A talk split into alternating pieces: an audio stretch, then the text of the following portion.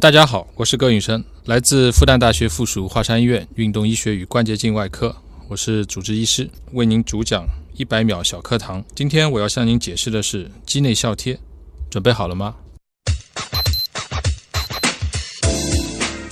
呃，说到肌内效贴这个东西呢，其实我不知道大家有没有见到过足球场上的比赛啊。或者是一些运动比赛的时候，看到有有些运动员身上贴的花花绿绿的，像狗皮膏药一样的东西，有些人可能会觉得，哎，很奇怪，它是不是一种装饰？哎，这是什么东西呢？我今天就给大家解释一下这个东西。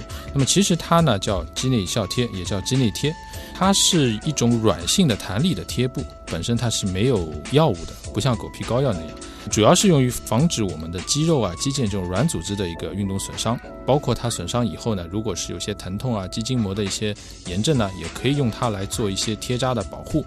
那么这个东西呢，其实起源于日本，然后呢，渐渐的流行于欧美。那么近几年呢，因为随着我们全民健身的这个发展，不少运动队也在使用这样的一个贴布。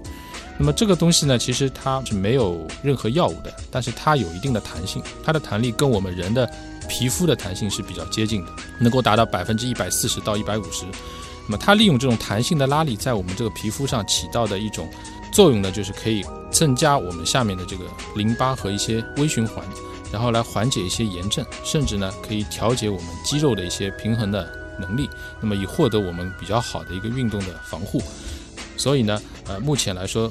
无论是在运动场上也好，在很多我们康复的治疗手段也好，也渐渐被大家所认识和使用。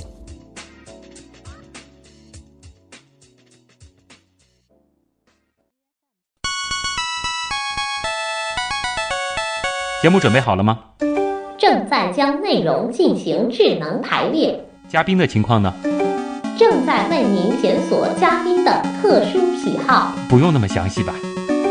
正在为您安装幽默插件，你这是在吐槽吗？正在为您更换全部文字素材，正在删除您的幽默基因，已将节目专业程度调低到百分之三十五。好了好了，马上开始节目吧。正在为您开启极客秀。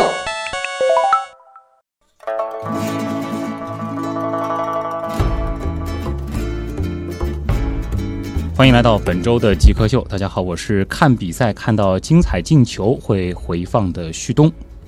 大家好，我是看比赛看到运动受伤会回放的葛允生。嗯，大家千万不要误会啊，这个绝对不是幸灾乐祸，而是从专业的角度出发，呃，形成的一个职业习惯。对。呃，戈医生呢，来自复旦大学附属华山医院的运动医学与关节镜专科，他是一名主治医师。那么，其实呃，平时的这个工作当中，就有很多的时候是在和运动员打交道。对我们有很多的运动员，呃，会因为各种各样的伤病来找到我们寻求帮助。那么，其实我们运动医学也希望就是通过我们的技术和手段来帮助运动员，最后能够回到他的运动，这是我们最终的目标。嗯，所以就是看这个比赛的这个受伤的一些情况，也是一个工作的。一个必然的习惯。呃，对，已经养成这个习惯，经常看到有时候受伤啊，比如说足球场上啊，或者国外的一些比赛伤病，我都会倒回去看一下，看看到底可能会发生了什么情况，什么样的伤病可能会发生。嗯，那不仅仅是说思考一下这个他可能后续可以采用什么样的这个治疗方法，可能还会看一些其他的一些情况。对，呃，包括他场边的一些赛事的急救人员，或者说是一些队医啊，或者是急救的措施啊，我们都会去看一下，都会关注一下。那么我更觉得，因为本身有一部分的工作也是做很多大型比赛、国际比赛的一个赛事保障，所以这一部分呢，我们会更关注他们呃场边如何去正确的、及时的去处理这个受伤的运动员。嗯。所以说，其实最近一段时间啊，哪怕不是体育迷，相信看比赛看的也特别多啊。奥运会正在这个如火如荼的进行当中。那么，其实除了赛场上的运动员之外，和这样子的一种体育盛会必然分不开的一个群体，就是像戈医生这样这个运动医学方面的，有的是在运动队当中的队医，或者说是一些这个赛场的医学的这种保障。对，所以说每到大的比赛，包括像今年的奥运会。呃，包括像今年之前前几个月的欧洲杯，其实我们都会比较感兴趣，因为运动医学医生呢，我们自己本身都是喜爱运动，喜欢看各样的体育比赛，哎然后在这当中呢，我们也能学到很多的东西。嗯，那今天的极客秀啊，其实我们的关键词就非常的明确了，就是运动医学。先进入极速考场，我们先来了解一下啊，葛允生是怎样一个人。极速考场，第一题啊，嗯，也是必答题了，就是如何定义极客？曾做过的最极客的事情是什么？我先说一个细节啊，在葛医生回答之前，我。我们其实极客秀来过好几个和医学相关的嘉宾啊，哦，您是第一个带着苹果的那个智能手表来啊，往往带这个的都是 IT 界的。哦，嗯，是这样的，其实我个人呢，以前在读书的时候，嗯，在做医学生的时候呢，我是比较喜欢计算机啊 IT 方面的，啊，曾经因为兴趣爱好，在大学里也去自习了很多的程序开发。然后也获得了国家的程序员的认证，当然这是自己的一个兴趣，所以你在医生界当中算是比较会编程的那种，呃，算算吧，那还真的很符合我们节目的这个定位了啊。那你是怎么定义极客的？其实我一开始看到这个单词啊，就想到我们 IT 界当中的，好像最早就是从 IT 里面来，给大家的感觉就是一个科技达人，或者说是一个技术达人。那觉得自己呢？呃，其实作为医生来说啊。呃，其实刚才也谈到了比较极客的地方呢，就是我喜欢看人家受伤。呃，当然这个话怎么说呢？打引号这个。对对对，我比较喜欢关注，就是在看比赛的过程当中那些伤病的发生。嗯。呃，是什么原因造成的？什么的力的作用，或者说什么的意外的作用会造成他的这种伤病？嗯。那么如果有这种伤病，怎么去处理？怎么去治疗？可能有一点职业病在里面。嗯。所以比较喜欢关注啊，包括一些。赛车比赛，像 F 一的比赛，因为我也担任 F 一中国站的医疗副主管，所以我们很多的比赛当中呢，我们会关注一些撞车啊、事故啊，包括这些应急的预案怎么去处理。反而是我比较喜欢关心的地方。嗯，再结合一下，您会编程，包括现在其实也会做一些跟计算机相关的事情。呃，也会，也会，有时候有空呢，我们自己有一个网站，也会自己做一些程序代码的一些维护啊和开发。啊，这就不仅仅是这个发发这个公众号文章了啊，这真的是要到深入到代码这个层面。因为我觉得其实这两个可以结合的，因为 IT 的东西其实它是一个工具。现在都讲究互联网加的这个概念，那么医学其实也是一个专业的领域，这两个如果结合，其实能够碰撞出很多的火花。嗯，包括我以前用写程序的办法去解决一些临床的数据啊，一些科研方面的问题。嗯，之前有一段时间，这个智能医疗、智能健康这个概念很火，非常火。哎，倒是挺缺这种直接会编程的医生的。找一个东西。嗯，这可以是一个物质，可以是一个特征等等啊，给极客这个群体代言，你觉得什么比较合适？我觉得有个单词，现前一段时间近几年好像还是比较热的，叫跨界。嗯，我突然能想到跟极客相关的是跨界这个概念。嗯，因为现在就是讲究的跨界。其实，在我觉得这个单词呢，只有在你在一个领域做到一定的程度，对于这个领域你有一定很好的认识以后，你才能去联想到跟它相关的一些其他的领域的一些合作。如果说技术方面大到一定程度，那可能就是它要更多的跟其他的地方产生一些互联，嗯，然后成把这个领域可能会扩展到更大的范围当中。好，那我得再提升一下这道题的难度啊！如果说得回到您的专业领域，嗯，人身上的某个部件啊，这个都可以，哪个更像？呃，这个的话，我觉得可能肩关节，肩关节突然让我想到一个关节，嗯，为什么？因为肩关节的活动度呢非常的大，它是前后左右等于六个自由度，它都能活动，涉及的范围也比较大。但是呢，肩关节也很容易出现问题，就是一旦出现的粘连啊、冻结，它也会卡壳，也会不能动。所以这个这个感觉就是在自然界中的一种 balance，就是既有好的一面，它也有问题的一面。你的意思是这个？最开始的时候，极客其实很多人会更多的看到他的一些，呃，感觉比较这个太毒啦，或者说他的这个状态好像呃，感觉有些格格不入。但他另外一面其实就是他在这一方面的这种钻研。但是现在我们其实对这个词的定义又更广了。对，我觉得现在好像极客的扩展的维度更多了，对它更偏褒义了啊。但是肩关节对我们来说是非常重要的一个关节。嗯。下一题跟你的个人兴趣有关啊，平时还有时间这个看看闲书、看看电影之类的吗？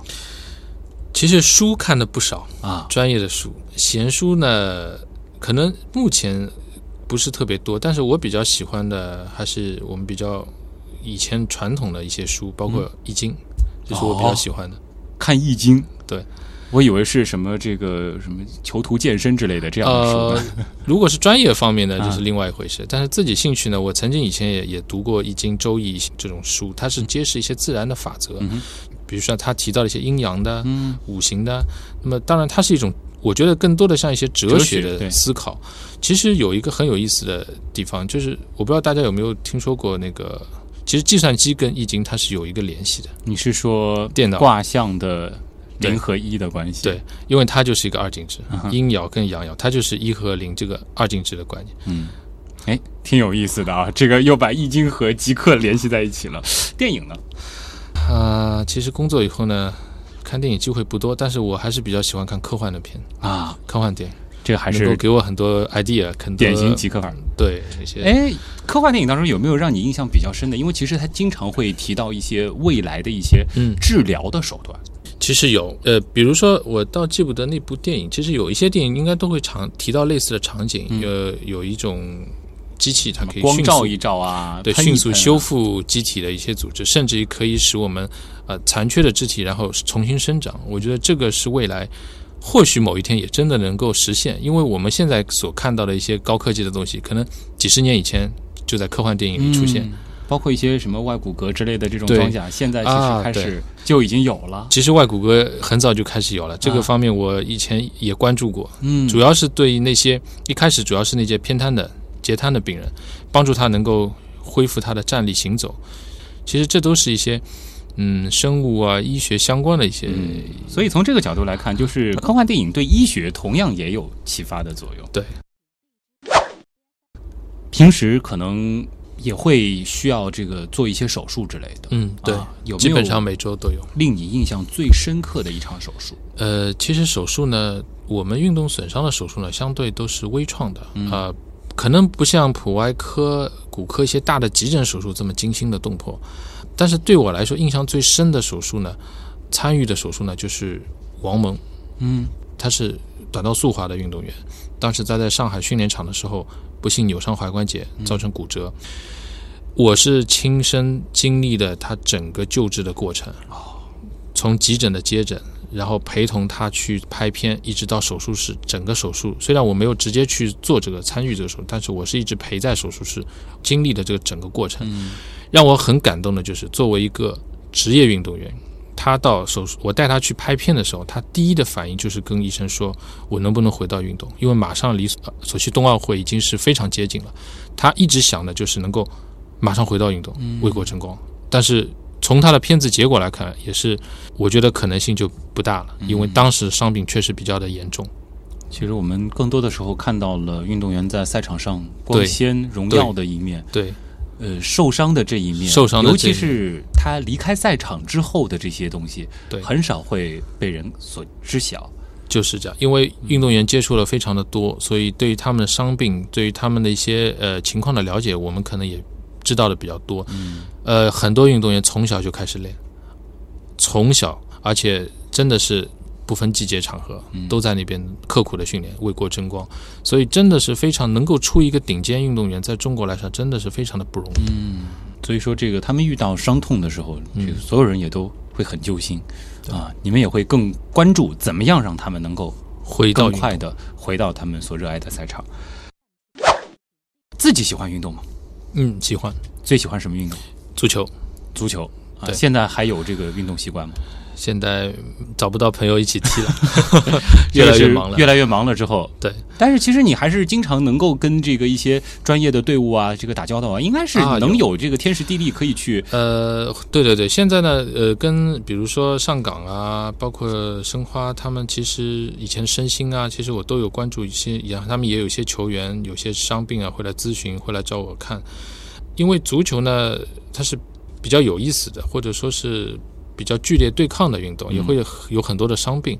那么对于我自己兴趣爱好呢，我以前在学校时代呢，也是经常喜欢踢球。那么后来没时间呢，喜欢看球嗯，啊，比较喜欢关注。倒是可以加一个小问题啊，就是说您是做这个运动医学相关的啊，你其实也很喜欢运动，自己受过的最大的跟运动相关的伤害，还是说从来没受过有受过啊？呃，我自己就是在以前踢球的时候踝关节扭伤，踝关节扭伤，对，然后是呃自己用专业知识治好的，还好，呃，那个时候还早，还没有学医呢。还没有学医，呃，那个时候呢，可能也会去查了解了一些。那么，至少现在回想起来，那个时候自己急性急性的这个处理还是正确的嗯啊、然后知道去怎么去防护。哎，学了这个专业以后，了解了那么多，见了那么多伤病之后之后啊，是不是说运动的时候反而会有一些心理负担？呃，这个还真是会有，是会有，嗯，因为比如说我们去做一些力量的训练、器械训练，你练的猛了一点，可能有些酸痛，呃，我就会想，哎，这是哪块肌肉酸？这是哪个部分的问题？是不是哪个动作会造成这样的问题？就是可能想的会多一点。对，应该会比普通人，普通人觉得啊，无非就是酸嘛，甚至觉得这个不酸，感觉像没练似的。对但你可能更多的就会担心了，对别产生些什么影响啊。学了这专业以后，相对来说就不太受伤了，啊，对，基本上比较少，更小心了、啊，更小心了。下一题我们分两部分啊，一个就是说，呃，这个我知道这个医院里其实也有很多的这个设备啊，嗯。这个就是像你们的这个专业，嗯。可能也会用到一些这个辅助的这种治疗的这个设备，嗯。有没有一些就是呃跟你们的这个运动医学强相关的呃一些价格呢稍微高一点的这种医疗仪器？有我们呢，如果是手术呢，我们会用到内窥镜，嗯呃，我们叫关节镜，就是做关节内的手术。嗯通常这个手术呢，可以很微创的来完成啊啊，这样一台设备大约是价值多少钱价值啊啊？上百万吧，上百万，这个是人民币。有。对，啊，所以说还是比较贵的，那还是一个比较贵比较合适的啊。那就想问一下，您几年的收入可以买一台内窥镜自己放家里呢？我要买那玩意儿干嘛？我家里？就是假定啊，啊这个要去买这个东西，嗯，那其实中国医生收入还是很低的。大约几年？我们就说一个年的概念吧。怎么说呢？多少年？嗯，起码四五年。四五年嗯才能买一台嗯，啊。这个考虑到呃，戈医生其实这个就职的医院在上海也是非常顶尖的啊。那大家也可以知道这个行业的一个普遍情况了。如果可以不考虑其他所有的情况，包括家庭经济以及你的身体条件等等，最想做什么事儿？环球旅行啊。如果现在立刻能够帮你实现一个愿望，什么愿望都可以啊。呃，什么愿望？嗯，其实我觉得能够没有医闹，啊医患沟通更和谐，互相信任，我觉得这个很重要。因为其实，呃，我做医生这些年来，我也体会到了很多的艰辛不容易。嗯就是像在我们医院，我每周一上午的门诊，有时候可能看到六十甚至七十个，只只是在八点钟到十二点这个当中要看六七十个病人。大多数的病人都是非常好，但是有一些病人可能会有些情绪啊、不耐烦。我觉得大家应该互相多体谅一些。所以还是希望就是医患之间能够更有效的沟通，彼此谅解。对，嗯，大家都不容易。好，这个愿望非常的棒啊！极客高科学。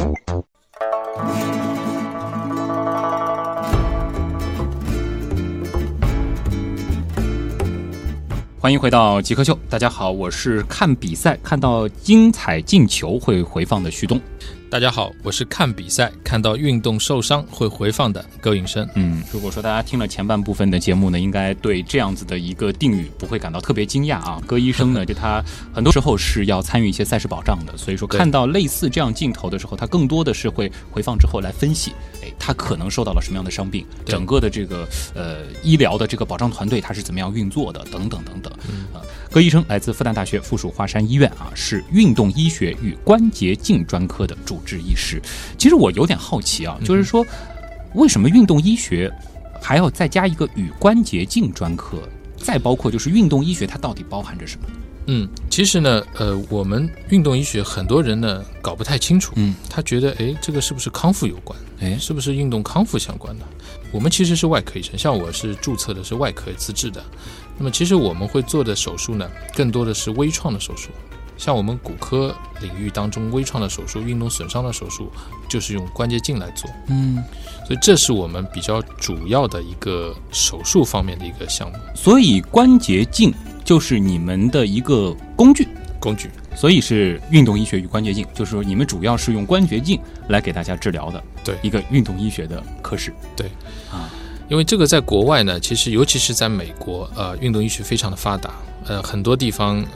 因为运动医学起来很多都是从骨科出来的医生，那么这些医生呢，呃，因为在运动伤当中呢，他没有太多的这种开放的骨折的这种外伤比较少，嗯，或者说一些创伤啊，或者说一些比较严重的脊柱伤相对少，呃，更多的就是些软组织或者一些关节的损伤。那么用于这些损伤的治疗，现在国际上比较流行的就是用关节镜这个微创的设备来做。哎，那我就觉得了，就是跟运动医学相关的一些这个我们说伤痛啊，就是说可能会相关的，呃，到了骨骨折这样的程度，就不是你们的。呃，如果说分的比较细一点的呢，它是属于创伤骨科的范畴。那么当然，我们也因为是骨科出来的，所以呃也会做一些简单的一些骨折的修复啊。但是我们更多呢，侧重点是在软组织。关节内损伤的一些修复，就一般就是我们这个什么拉伤啦，对。这个严重的这个肌肉酸痛、肌肉拉伤、肌肉撕裂，呃，包括韧带撕裂，包括关节里面的一些半月板损伤呢，包括一些肩关节的一些肌腱的撕裂。啊，就遇到这种情况，就是来找你们，对。就可以了。那呃，运动医学其实是一个更大的概念了。呃，如果按照学科来分呢，运动医学应该属于临床医学当中的二级学科。嗯，它是涉猎面更广。从我们目前发展来看呢，我们运动医学呢有一部分呢是做关节镜的骨科医生，是骨科的一个亚专科的分支。那么除此之外呢，我们会有一些运动的康复。我们的观点是恢复功能至上。嗯，要帮助我们的患者能够回到他的运动，这是我们的所所希望的一些结局。所以我们会关注很多的康复，因为康复其实跟手术来说。应该我们觉得占各占百分之五十，重要性非常的重，也是非常的大。那么，比如说啊，这个有的时候在健身房可能会遇到一些呃，这个像健身指导一样身份的这个人，他会说，呃，你这个运动的时候要注意这个热身啊，什么样的动作是比较正确的啊？呃，再包括这个你结束之后要注意一些什么样的这个一些这个日常的，等于像是身体的一个保养，这个算在运动医学里？这个也算运动医学的大的范畴，因为运动损伤它的机理。包括运动呃相关的，比如说你要瘦身减肥，你的运动营养，嗯啊这个也很重要啊。包括一些顶级运动员他的心理的评估啊，包括一些像马拉松这种特殊的比赛，现在全民在跑马拉松，那么专业的应该我们会要有一种测评的机制，来评价一下他是不是适合跑，他的心肺功能，他的骨骼肌肉能不能达到跑马拉松的这种负荷量。其实等等这些内容，它都包括在运动医学大的范畴。与运动相关的，对，又跟医学相关的事儿，全部在运动医学里面。对。啊，这个就比较清楚了。那也就是说，其实我们去不一定是说这个身体受到一些损伤了、运动伤害了，我们才会去找这个运动医学相关的医生。对，啊，有一些科学的训练啊，包括如何的热身，包括减肥啊，嗯，控制体重啊，这些范畴呢，一般来说都是跟我们有关。有很多朋友可能听到刚才那几个词啊，这个耳朵竖起来了。那我们也留到稍后的这个问题来了当中，也请葛医生给大家来回答一些类似的问题。好，前面其实已经介绍过了啊，葛医。医生呢是来自复旦大学附属华山医院的运动医学与关节镜专科的主治医师。那么他的日常工作除了进行一些这种微创的外科手术之外，其实还会参加很多的赛事保障。对，尤其是现在啊，这个在南半球啊正在举办一届盛世啊，这个重大赛事。那么其实正好也可以和大家来聊一聊吧，就是和赛事保障有关的一些经历或者是见闻，这个能和大家分享一下吗？就是我们这个医生是怎么样和一个体育赛事，嗯。进行这个关联和介入的啊，其实给大家分享一下我的一些经验吧。嗯，呃，我们做赛事保障呢，首先我们先要对这个整个赛场的场地，还有我们运动员的这个项目要做一些评估和分析。嗯，比如说我每年会担任短道速滑呃上海大奖赛的首席医务官，呃，包括花样滑冰如果在上海举办，也会来担任这样的职务。那么做这个比赛保障的之前呢，我们会对整个冰场、整个通道都会一一的评估。很简单的一个道理，因为如果说运动员在场上速滑，尤其是短道速滑，他每小时时速能达到四五十公里，人在这个冰面上的速度，一旦发生碰撞，猛烈的撞击撞到护栏上，或者说他的冰刀划到了身上，很容易出现急急性的损伤。所以也就是为什么我要求我们来参加保障的一些医生呢，你要第一时间看到他是怎么样受伤的，这个非常的重要，就能帮助你判断它可能出现什么问题，然后你进去急救的时候，你针对性的要带的东西怎么去准备，这个非常的重要。而且像冰面这种救援呢，一般人。很难想象你没有穿冰刀，你跳到冰面上去什么情况？所以我们赛前有时候要经过一次一次的演练，怎么保证你在冰面上行走的安全，然后怎么以最短的路径从冰面上把这个伤员给撤出。当然还有很关键，你要遵守比赛的规则，因为你是比赛的一部分。如果裁判员没说停止，叫你跳进去，我们不能直接贸然跳到场地内。这就是比赛的规则也得非常了解。对。因为周围人有可能还在比赛，也有可能高速在滑，你贸然进去可能会发生碰撞，会产生第二次的危险和伤害。所以，呃，在赛事保障这块呢，我们有严格的规定来规定我们怎么样去介入，然后怎么样安全的撤退。嗯，讲到嗯。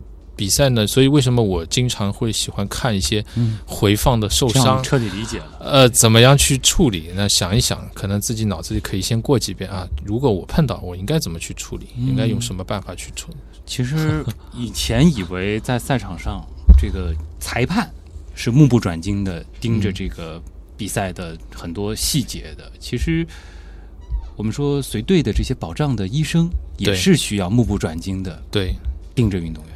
对，如果说我们在讲到其他的比赛，像我们每年的 F 一，呃，一级方程式大奖赛，包括下半年 WEC 是国国际的一个耐力赛，我们都会参与这个保障。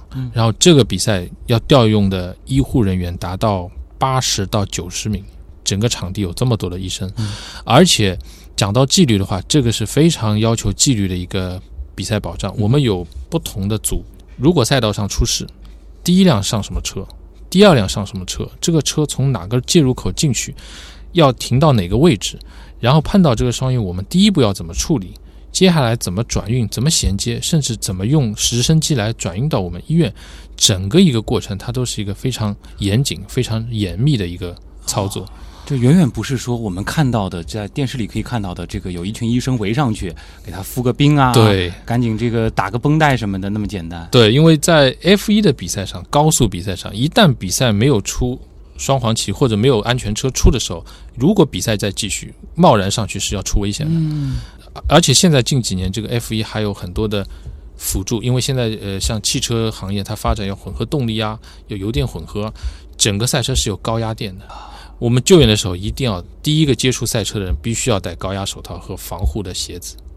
嗯，这个是意想不到的一些情况了。对啊，所以这个你前面其实，在给。极客做代言的时候提到的那个跨界啊，这个运动医学相关的这个医生，他跨界的这个程度还真的是得非常的广。对我们去救援，你对这个对 F 一这个比赛这个赛车你都非常了解，哪个地方可以把它松解，哪个最快怎么把这个人从这个车体里面给他解救出来，呃，这个是都有讲究的啊。感觉是一个挺有意思的学科。其实你前面也提到了，你会选择运动医学是和你的这个个人兴趣有关系吗？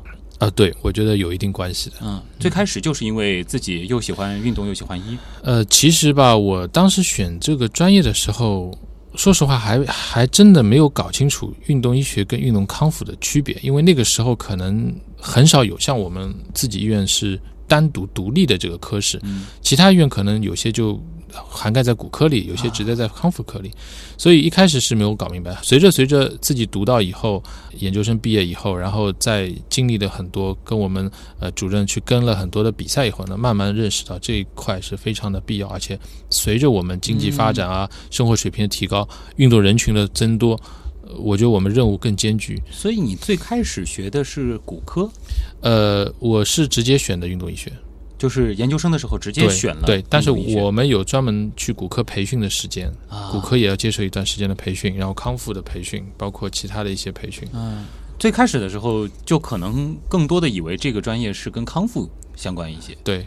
哎，那为什么会选这个呢？是因为能能够更容易和运动员打交道吗？呃，可能有一点这种想法。我觉得想看看比赛啊，哎，可以去认识一下运动员啊，要个签名啊什么的，就感觉比这个可能这个天天在医院里面做门诊做手术，对，感觉可能会生活更丰富一些。所以选了这个专业。对，现在觉得和你设想当中差不多吗？啊、我觉得差不多，就是比较累啊，不过我觉得可能还会带来了一个副作用。本来看比赛是享受，啊。现在看比赛变成了工作。也对，慢慢有点习惯去看一些特别的东西。嗯，如果说你是在这个执行这个保障任务的时候，可能这个比赛最后给你留下的就绝对不是什么精彩镜头了吧？呃，绝对是这样的，因为从 F 一就讲 F 一这赛车比赛来说，我们如果坐在电视机前看比赛，跟我们现场的操作完全是不一样。嗯因为我们现场像我坐在指挥中心看，整个是四十几个大屏幕，每一段赛车排到哪个情况，就是分段来看，而且你也看不到直播里面的介绍，也看不到总的总的一些画面，反正就是感觉就是工作。就和你想象中的看比赛是完全不同对的。，当然有时候也有意思，就是因为比赛完了以后，那些赛车手啊，或者说一些运动员啊，啊、我们可以去看看他们的一些呃私下的生活的一些状态。啊我觉得这个还是这个对比较有意思体育迷来说还是一个比较好的额外的福利了。对对对，往往可能会出现，你保障完了一个比赛，你回头可能还得回看这个电视转播的啊这个情况，才能知道它到底是一个怎么回事儿。对比较感兴趣会去看一下。嗯，那选择了这个从医之后啊，嗯对，有没有经历过一些比较好玩的事儿？可能不一定发生在医院当中，但是和你的专业会有些相关的。是这样的，呃，有一次吧，我想到一件事情，就是我们去国外参加一个会议，嗯，国际性的一个会议。那么回来的时候呢，因为飞机要飞十几个小时，然后跟我跟我同事坐在一起，突然在半梦半醒间听到广播里在叫啊，前面有一位乘客晕倒，有没有医生来帮忙看一下或者处理一下，呃救救救一下？然后我们两个就噌就跳起来啊，机会来了，蛮好。平时会等这种机会吗？对，啊也 也会有吧，呃，但是从来没碰到过，啊这次真的是碰到，然后我们就赶紧起来跑到前舱，因为那飞机比较大。嗯，等我们跑到前舱的时候，已经看到我们有一帮的骨科的主任围在那个医生的旁边，因为我们飞机上很多都是去参加这个会议的。啊，然后就是有一个患者晕倒，可能怀疑是低血糖，呃，突然一下子意识有些模糊啊，嗯呃，后来经过简单处理呢，就转危为安了，嗯也没什么大的问题。后来了解到，这个受伤的、晕倒的这个乘客呢，也是我们一起去的医生，就是所以那一飞机有一半可能都是医生，对而且都是非常顶尖的，对一我觉得些这个骨科的医生，，对，就非常有意思。就是很多有时候一飞机上可能没有医生来帮忙急救，没想到我们这一飞机上嗯这么多医生。我觉得航空公司以后也可以看一看啊，看看这个 然后这个乘客的行业背景是对我，什么。我就我觉得我跟我我同事就有点失望的，就嗯回去了。那后面在这个平时遇到过这种这个有人什么晕倒，然后出手相救之类的吗？其实，在我们做比赛的时候，可能会更多一点，啊因为我印象很深的就是有一年做短道速滑的一个国际比赛，当然这个也不能说是比较好玩了，其实是一个比较严重的一个伤病。嗯一次撞击以后，两个运动员，一个我记得是一个韩国的，一个是日本的运动员，然后撞在护栏上倒地，倒地不起。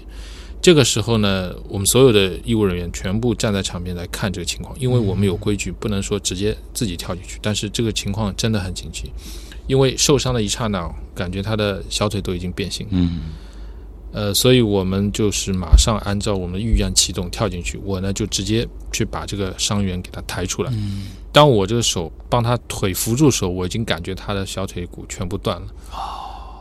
但是因为在这么多聚光灯的情况下，我们一定要迅速的，为了保护病人隐私也好，为了安全也好，我们要以最快最安全的情速度把他转移到我们的医疗点、医疗中心去急救。所以我们就很多人一起配合。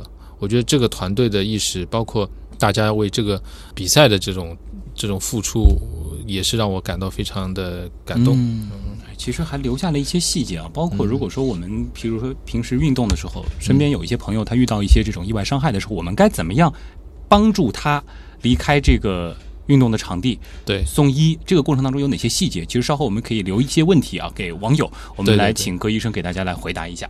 好，这里是正在为您播出当中的极客秀啊。今天做客我们节目的极客葛允生医生呢，来自复旦大学附属华山医院。进入问题来了，问题来了问。题来了，问题来了，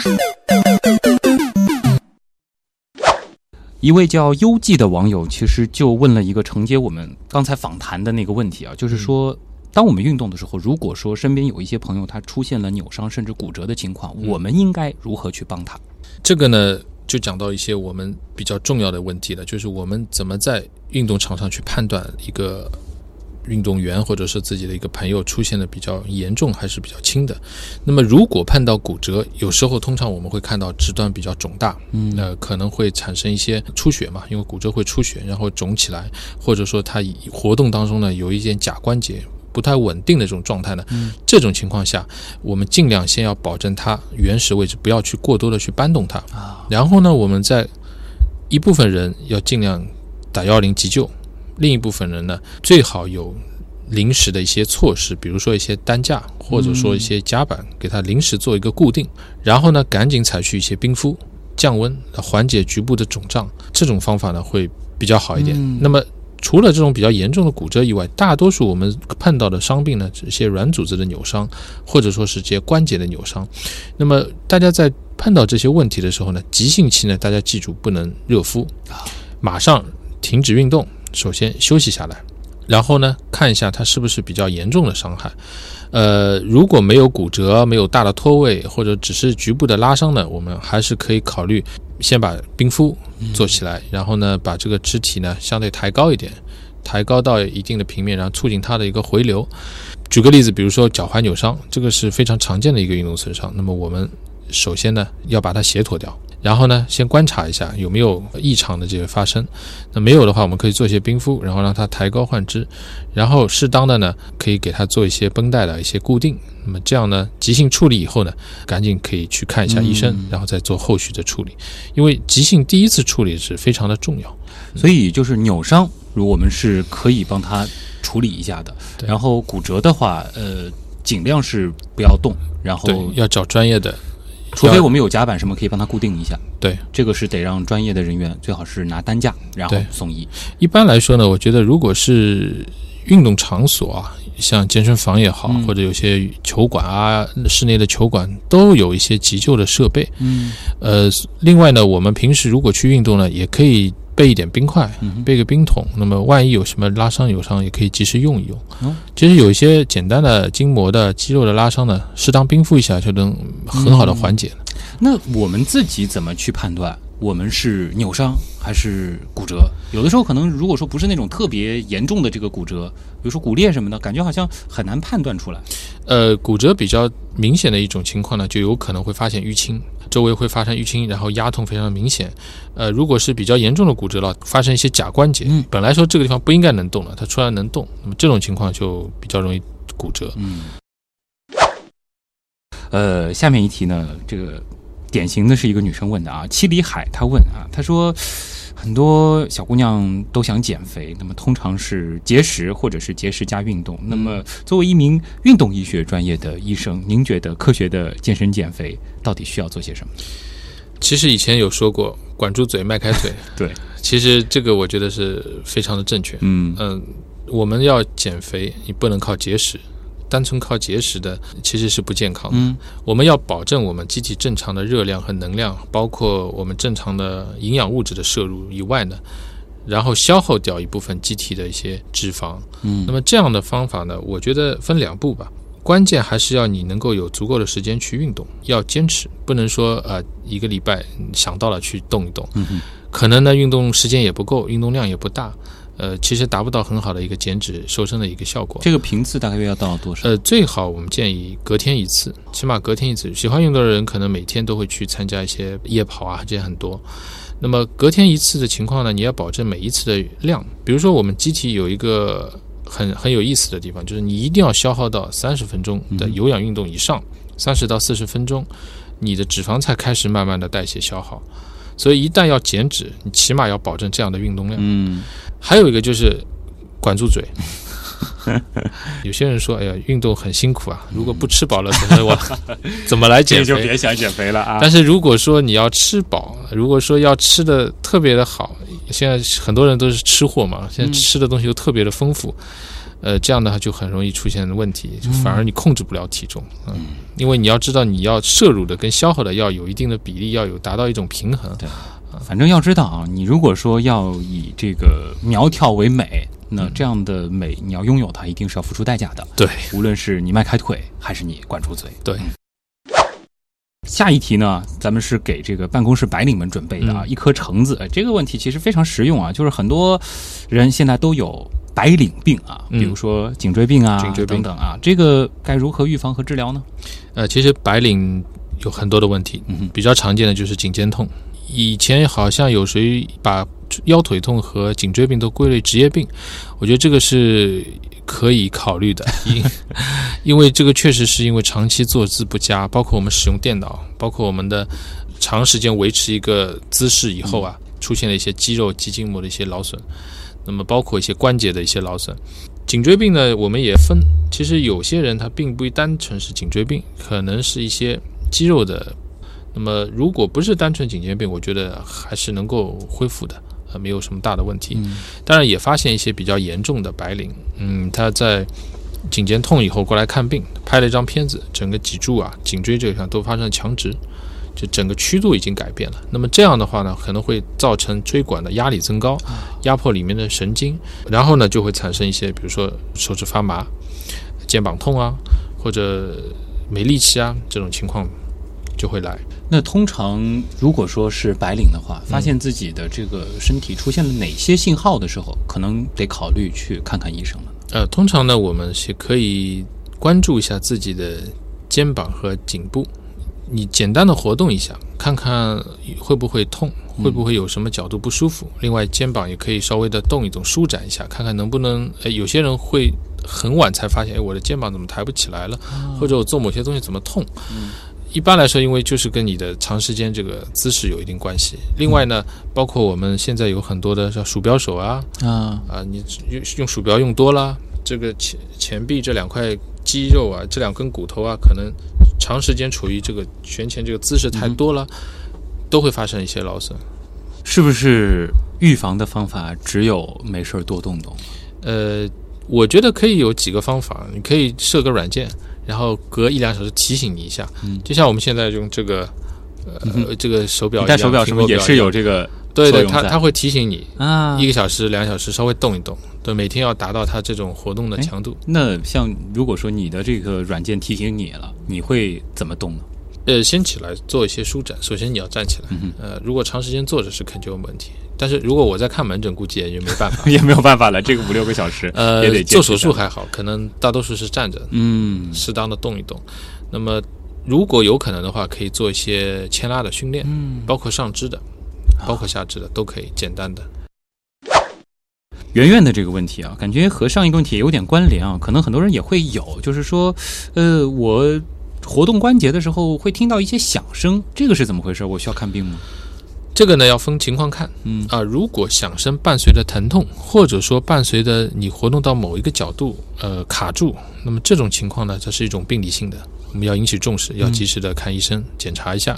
呃，但是如果只是响声，它也不引起疼痛或者明显的症状，那么可能呃不一定是病理性的，有些人先天就有可能关节会有一些活动的响声。啊，所以说有响声，有可能它并不是什么问题，对只是纯粹就是有响声而已对，啊。它有可能是什么原因让它产生响声呢？呃，关节的响声呢，通常我们分几类，有些呢是骨头磨着，比如说我们膝盖、膝关节有时候会有响声，那么可能是髌骨啊、软骨摩擦造成的响声，那么也有可能是关节里一些一些滑膜软组织卡压造成的一些响声，啊，当然也有可能就是半月板撕裂，这个软骨盘坏掉了，卡在关节里弹响一下，那么这也是有可能。嗯，但是其实像这位叫圆圆的朋友啊，他关注到自己的这个关节有响动，嗯还是一个比较好的习惯，对吧？起码他关注自己的呃，对，这个是比较重要的。嗯有些信号呢，还是要靠自己观察的，因为你来看诊的话，医生也是要问你，如果你对自己身体能够关注的更多一点，你可能反馈出来的信息就更全面。极限预警中啊，他的这个问题其实又覆盖了另外一个很广泛的群体啊。他说现在很多的哦朋友呢喜欢去跳广场舞、广场舞他说我妈妈就是其中之一，但是最近听说呢，他有一个舞伴被诊断为过度运动受伤，这是怎么回事？感觉呃跳广场舞不是一个挺轻松的事儿吗？广场舞其实有的，以前呢，我们多见于太极拳，以前很喜很喜欢扎堆玩太极的中老年人比较多，现在呢跳广场舞多。那么过度损伤其实是我们运动损伤中最常见的一大类，我们英文叫 overuse，过度使用、过度劳损。那么这个多见于下肢的更多一点。如果是跳广场舞的，那包括脚底的痛啊，啊，有些小腿的拉伤啊，呃，甚至于膝关节的疼痛啊。中老年最多见的就是膝盖的一个磨损，磨损以后发生关节的肿胀啊、疼痛啊。那么有时候可能严重的，你走楼梯都会有影响。所以运动量太大或者持续时间太长，它也会有问题。对运动量呢，一般来说，对于中老年人跳广场舞呢，适当要要控制一下，不能太多。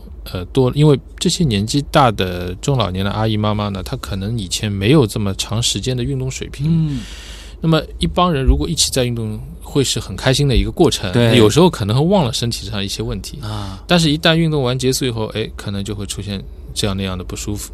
哦，就这样的这个过度运动受伤之后，是不是康复起来也会比较麻烦一些？呃，对，因为这就是好比我们一台一台机器、一台车，你用了这么多年以后，可能零部件都会多多少少有一些问题。啊那么如果持续的磨损，零部件也会到一定年纪也会出现一些问题。那么如果你运动多了，那过度的，那可能有些问题是没有办法可逆了。啊，包括比如说我们膝关节的软骨的磨损，软骨全部磨掉了，嗯那么如果严重的是长骨刺啦或者骨关节炎啦，那这时就没办法可逆了啊。刚好最近也在去健身房啊，身边也认识一些朋友，我有一些练得特别猛，他一个星期可能天天都会去健身房，而且一待就是六七个小时，嗯，他会遇到这种情况吗？如果这么长时间，关键看是他做什么运动量，啊运动量负荷太大的，包括有一些比较大的这种肌肉力量的训练的话，嗯呃，这个就是要看每个人的身体状态了。年纪轻可能还好年纪轻可能还好，啊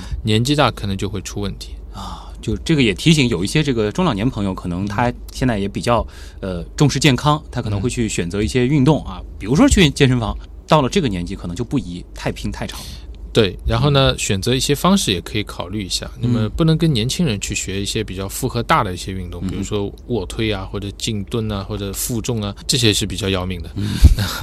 那么可以做一些慢走啊、快走啊、慢跑，或者呢，呃，可以踩踩脚踏车，或者呢，简单的做一些呃轻便一点的器械。我们把那个调的调的稍微轻度一点，啊做一些有呃无氧的力量的训练，其实也是有帮助的。我们要的是健康，而不是说是这个追求这个完美的这个体型，或者是能推多大的分量啊。对。